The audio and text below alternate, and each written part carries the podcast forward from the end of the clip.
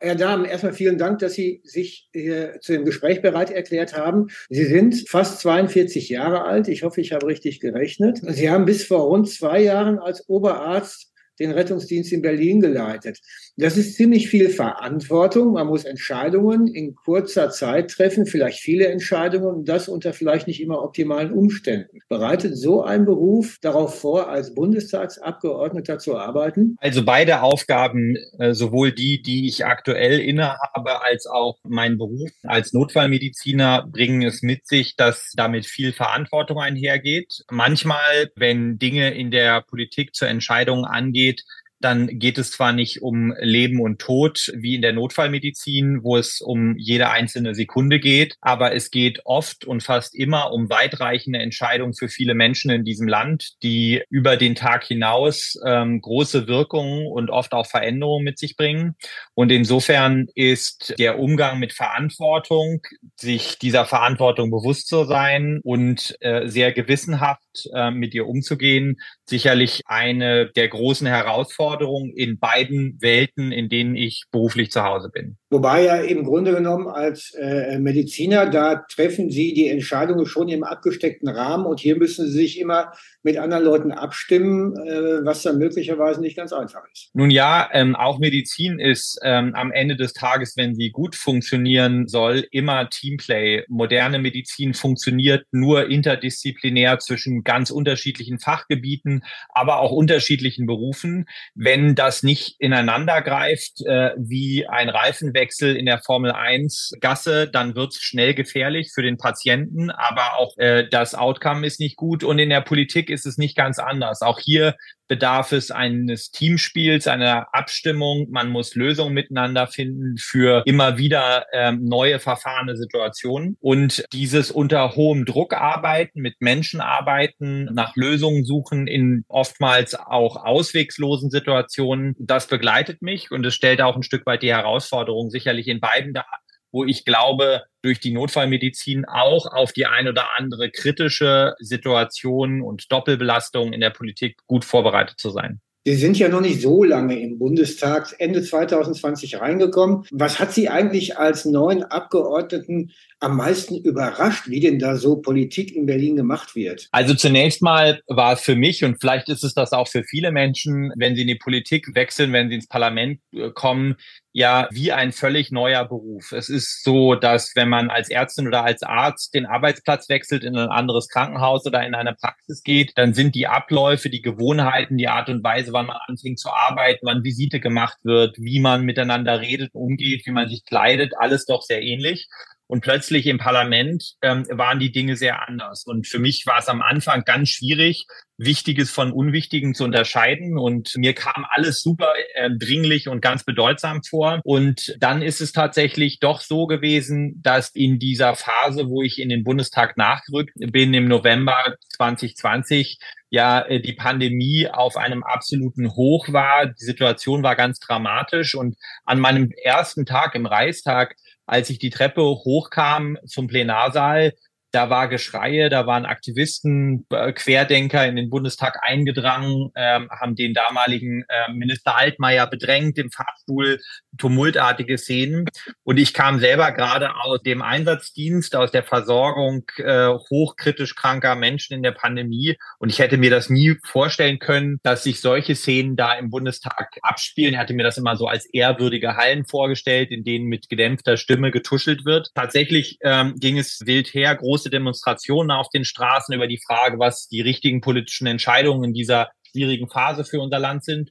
Und ja, mir blieb als Nachrücker auch am Ende der letzten Legislatur ja gar nicht viel Zeit zum äh, Ausprobieren und Kennenlernen und Eingewöhnen, sondern es war ein Stück weit ein Kopfsprung ins Geschehen und auch die Notwendigkeit von Tag eins, sich ähm, in alles reinzuarbeiten, mitzumachen und nach den besten Lösungen zu suchen. In Parenthese fällt mir gerade ein, nun kann man ja als Bundestagsabgeordneter einfach nicht in allem Fachmann sein. Als Gesundheitsexperte müssen Sie dann auf einmal über Brückenbau abstimmen. Und da kommt dann jemand, ich erfinde das jetzt von der CDU, bringt eine Kritik an und Sie sagen, ja, so doof klingt das ja eigentlich gar nicht, was der sagt. Aber die Fraktionsmeinung ist eine andere. Ist das nicht eine doofe Situation? Ne? Nee, gar nicht. Also das ist natürlich so wie sowohl von ähm, Kolleginnen und Kollegen anderer Fraktionen hört man immer wieder auch sinnvolle Fragen und Einwände, als auch ähm, natürlich von Bürgerinnen und Bürgern, die sich an einen wenden oder die man trifft, von Verbänden, mit denen man spricht. Und was ich dann immer mache, wenn das irgendeine Frage oder ein Thema betrifft, in dem ich mich nicht selber ähm, gut auskenne, dass ich dann zu den Fachpolitikerinnen und Fachpolitikern meiner Fraktion gehe und sage, sag mal, ich habe das und das gehört, das hört sich für mich ehrlicherweise ziemlich plausibel und vernünftig an. Warum vertreten wir da was anderes oder was, was habe ich nicht mitbekommen? Und in der Regel können die mir das gut erklären und überzeugende Argumente liefern, die es mir dann auch einfach machen, mit den Positionen, wie sie meine Fraktion vertritt, mitzustimmen und die auch nach außen zu vertreten. Aber klar, Politik ist ja nie immer eine hundertprozentige Schnittmenge der eigenen Meinung mit der Meinung aller anderen, der eigenen Fraktion oder Partei, sondern immer eine Grundsumme und die stimmt überwiegend oder fast immer. Aber es gibt manchmal auch Entscheidungen, wo ich sage, da bin ich anderer Meinung oder die finde ich jetzt nicht richtig und trotzdem, so wie ich mich darauf verlassen kann, dass die anderen fachpolitische Entscheidungen, die ich ausgehandelt habe, für die ich in meinem gesundheitspolitischen Bereich stehe, dass die die mittragen und vertreten und dafür stimmen, tue ich das natürlich im Sinne des Teamspiels, der Kollegialität auch bei Kolleginnen und Kollegen anderer ähm, Fachgebiete. Äh, Sie sind gesundheitspolitischer Sprecher Ihrer Fraktion. Haben Sie eigentlich den Eindruck, dass die Probleme, mit denen Sie als Oberarzt täglich zu tun hatten, dass sie in irgendeiner Art und Weise in der Diskussion um Gesundheitspolitik sich da noch wiederfinden? Oder ist das eine gänzlich andere Betrachtungsweise? Absolut. Ähm, und ich würde sagen, also einen großen Vorteil, der es mir in der Politik gewissermaßen einfacher gemacht hat, auch mit einem solchen Kaltstart schnell in die Dinge reinzukommen, ist die Praxiserfahrung, dass ich also jetzt nicht einfach nur äh, politische Erfahrung mitbringe ins Parlament, sondern dass ich eine berufliche Laufbahn in der Medizin, im Gesundheitswesen hinter mir habe, die es mir möglich macht, aus der Praxis bestimmte Probleme zu identifizieren oder Lösungen, die auf dem Tisch liegen, auch immer hinsichtlich der Tauglichkeit in der Praxis zu überprüfen. Und ganz konkret zum Beispiel haben wir gerade beschlossen, ein Punkt, der mich als ähm, äh, Notarzt immer sehr beschäftigt hat, dass die Gesetzeslage in Deutschland es Notfallsanitäterinnen und Notfallsanitätern nicht erlaubt hat, starke Schmerzmittel wie Morphin oder andere Opiate in einer Notfallsituation am Unfallort Patientinnen, Patienten ohne einen Notarzt geben zu dürfen. Das war bisher verboten. Und ich habe mich jetzt dafür eingesetzt, dass das erlaubt wurde. Ist jetzt ein kleines Beispiel, trifft auch bei anderen größeren Sachen zu. Und da hilft es mir sehr, dass ich von Problemen wo das Gesetz einfach ein sinnvolles Art und Weise, wie Dinge geregelt sind, im Land bisher verhindert, dann auch so ändern kann, dass sie in der Praxis einen wirklichen Vorteil und Mehrwert bringen. Ich nehme also was aus dem, aus dem wirklichen Leben. Wenn man mit, meinetwegen mit einer gebrochenen Rippe in die Notaufnahme des allgemeinen Krankenhauses kommt, sitzt man der Stücker zwischen anderthalb und zweieinhalb Stunden rum, bis man dran ist. Wird sowas eigentlich überhaupt diskutiert in Berlin? Absolut, ist ein riesiges Thema. Wir haben einen gewaltigen Fachkräftemangel in Deutschland, der im Gesundheits Gesundheitswesen noch mal stärker ist, als er sowieso auch in fast allen Branchen inzwischen spürbar ist. Das führt dazu, dass wir ähm, in allen Krankenhäusern inzwischen eine Situation haben, dass Patienten nicht mehr ähm, in dem Umfang versorgt werden können, wie das ähm, in der Vergangenheit teilweise der Fall war. Wir haben in Köpfen gezählt, ähm, sowohl in der Pflege als auch in der Ärzteschaft, gar nicht so wenig Fachkräfte in unserem Land, aber wir haben so viele Krankenhausstandorte, dass wir sie auf all die Standorte verteilt, letztlich je Krankenhausstandort dann doch so wenig sind, dass oft die Versorgung nicht funktioniert. Das merkt man in Notaufnahmen, das merkt man aber auch auf den Stationen, wo Betten geschlossen werden können oder es sehr lange dauert, bis jemand kommt und einem helfen kann. All das ist ein riesiges Problem und das lässt sich natürlich nicht nur im Gesundheitswesen alleine lösen. Wir haben beispielsweise gerade ähm, ein neues ähm, Fachkräfteeinwanderungsgesetz beschlossen, was die Möglichkeit der Anwerbung von Fachkräften aus dem Ausland und auch der Anerkennung äh, beziehungsweise Zulassung zur Ausbildung und Studium hier in Deutschland deutlich vereinfachen soll.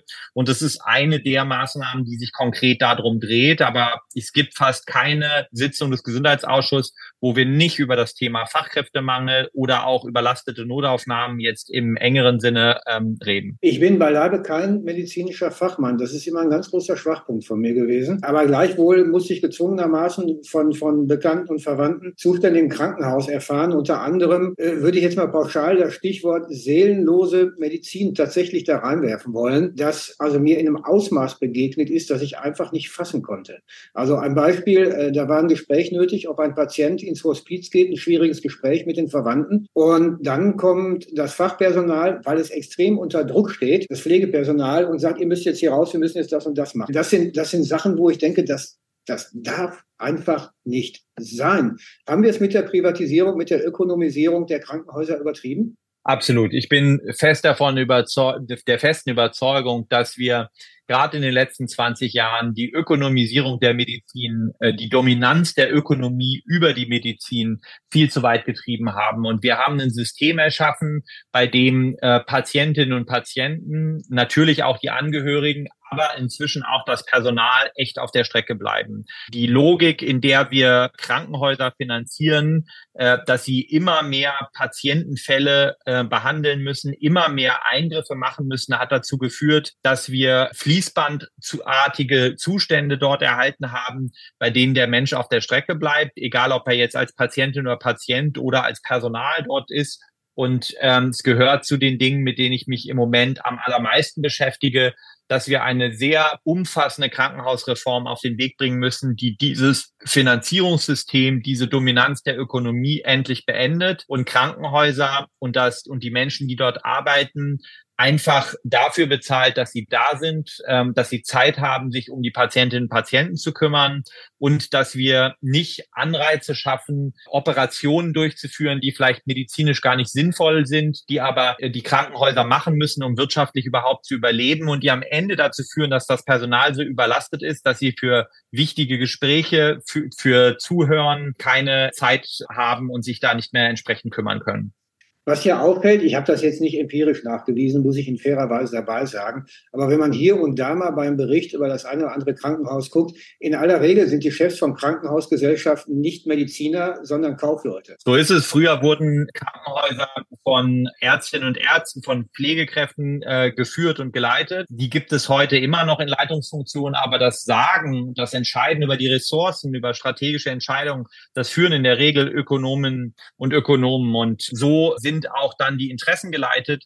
Ich glaube, es ist grundsätzlich richtig, dass man äh, wirtschaftlich mit knappen Ressourcen umgeht, mit Geld umgeht, mit Personal umgeht. Das äh, hat alles seinen Zweck, aber es darf nicht dazu führen, dass letztlich aus wirtschaftlichen Interessen heraus entschieden wird, welche Medizin zu welchem Zeitpunkt gemacht wird. Wir haben ja inzwischen den Irrsinn, dass wir eine Gleichzeitigkeit von über unter- und Fehlversorgung in Deutschland haben, parallel. Das heißt, wir führen an der einen Stelle zu viel Eingriffe durch, als medizinisch sinnvoll ist. Auf der anderen Seite führen wir Eingriffe in Häusern durch, die in der Ausstattung, in der Qualifikation der Menschen dort gar nicht geeignet sind, also eine Fehlversorgung. Und andererseits warten die Menschen teilweise sehr lange für einen notwendigen, wichtigen Eingriff und kriegen gar keine Termine. Und diese Parallelität, das muss aufhören. Wir müssen in einer Gesellschaft, die immer älter wird, in der wir immer weniger Fachkräfte haben, wirklich darauf achten, dass wir das Sinnvolle, das Richtige tun und die Ineffizienz, die wir in dem Ganzen haben, abstellen.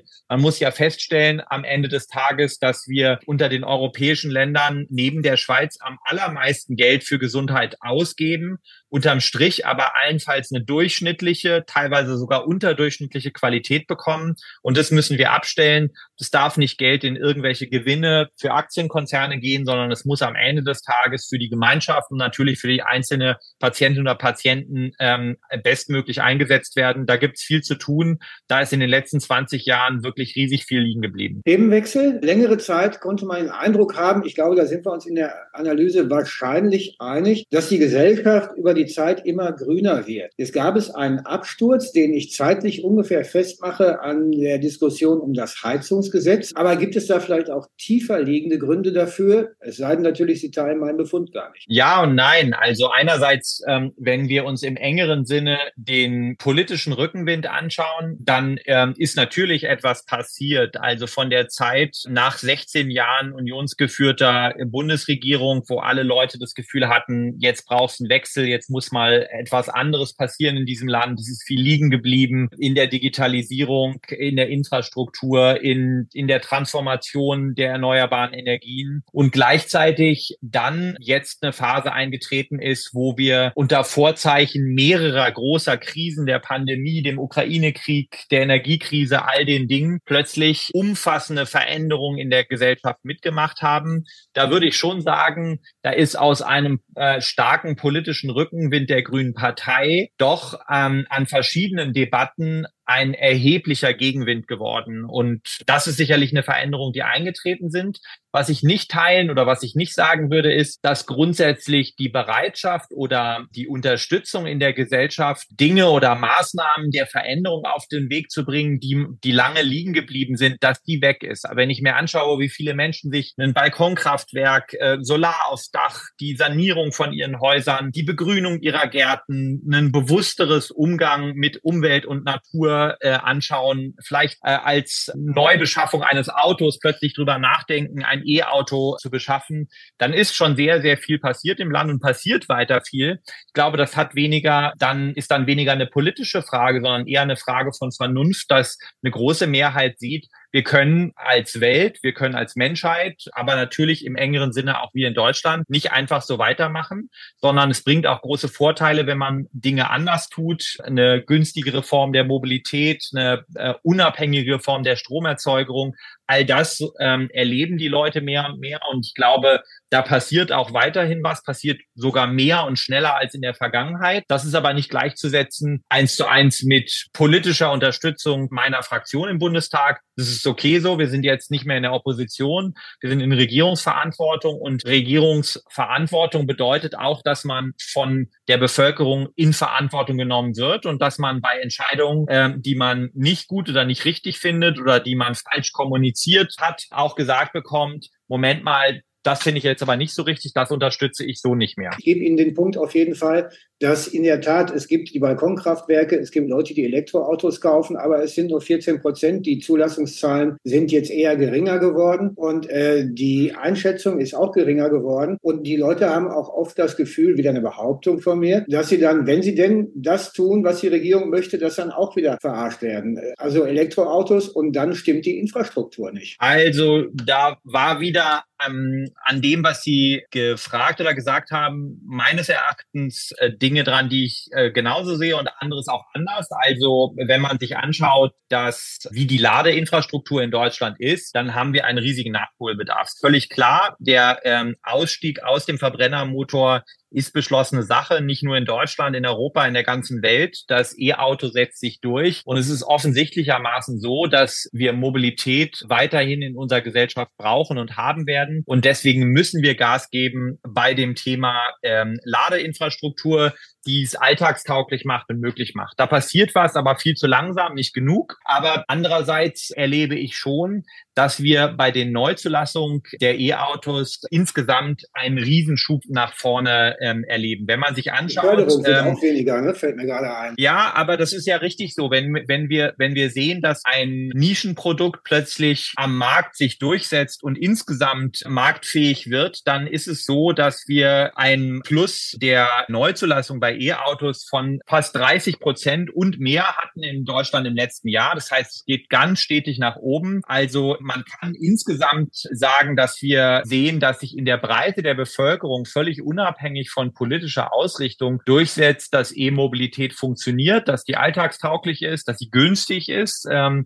und dass sie erkennbarermaßen jetzt in rasender Geschwindigkeit den Verbrennungsmotor einfach ähm, ersetzen wird. Gleichwohl, ich will mich da jetzt nicht in Details verbeißen, ich könnte, aber ich fahre nämlich ein Elektroauto, hatte zwei kaputte Ladesäulen und noch 15 Prozent Saft im Ding auf dem Weg von Dänemark nach Deutschland. Da denkt man sich, das kann doch nicht wahr sein. Aber das will ich nicht vertiefen. Gleichwohl in den Umfragen sind die äh, Grünen in den letzten Wochen relativ stark abgesungen und gleichzeitig ist die AfD mit ihren Werten angestiegen, was jetzt auch wieder ein Zeichen dafür ist, dass es eine gewisse Unruhe ist, die möglicherweise größer ist als das eigentliche echte Wählerpotenzial der AfD und dass die Unzufriedenheit mit der Regierung auch größer ist. Also zunächst mal auf diese Frage in zweierlei Hinsicht geantwortet. Wenn ich mir äh, zunächst die Grünen als meine Fraktion anschaue, dann ist es ja so, dass in diesen Umfragen immer sehr, sehr viele Momenteffekte drin sind und große Schwankungen drin sind. Wir haben bei der letzten Bundestagswahl ein Wahlergebnis von 14,8 Prozent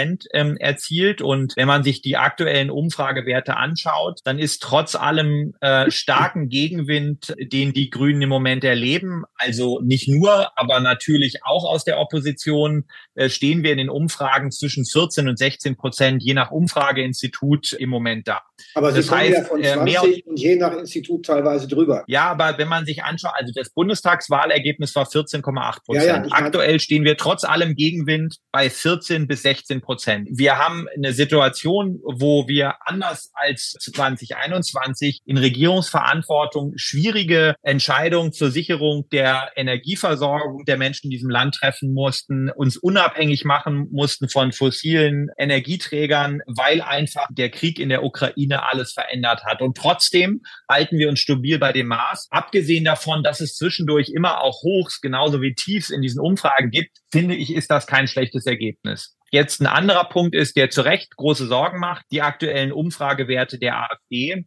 Die AfD sagt ja über sich selbst, uns geht es gut, wenn es Deutschland schlecht geht. Und ich glaube, da drin steckt insofern eine Wahrheit, dass die AfD in erheblichem Maße davon profitiert, wenn sie es schafft, Unsicherheiten im Land zu sehen und Verunsicherung zu sehen. Und natürlich ist es so, dass in Zeiten von Krieg, ähm, in Zeiten von großer Transformation im Energiebereich, im Wärmebereich, in der Art und Weise, wie wir wirtschaften, ähm, aber auch wie Bündnisse geschmiedet sind, dass das Ängste mit sich bringt und dass Menschen sich fragen, wie sieht die Zukunft aus, wie sicher ist das Miteinanderleben, wie, wie wird angesichts der immer rasanter zunehmenden Klimakrise ein Leben auf diesem Planeten sein. All das verunsichert die Menschen und führt dazu, dass äh, Populisten, das ist ja nicht nur in Deutschland die AfD, sondern auch in vielen Nachbarländern entsprechend zu beobachten, Zuspruch erhalten. Und es gehört zu den großen Herausforderungen aller demokratischen Fraktionen, egal ob sie jetzt gerade in der Regierung oder in der Opposition sind, zu den Aufgaben, den,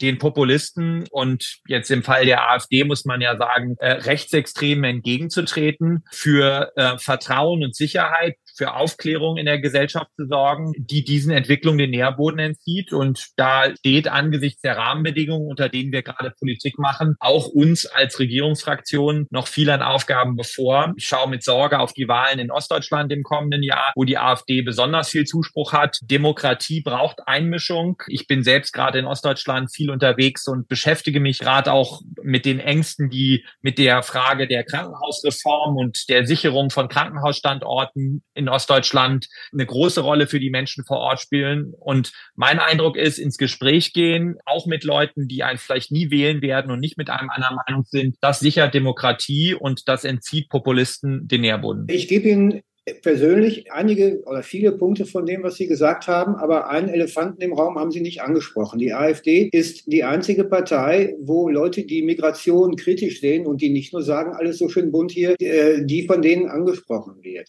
Ansonsten erfahren Leute, die zum Beispiel sagen, wir können nicht alle aufnehmen, das müsste ja eigentlich ein politischer Standpunkt sein, der unter Demokraten diskutiert werden können muss. Das, äh, die fühlen sich aber sozusagen von keiner anderen Partei abgeholt.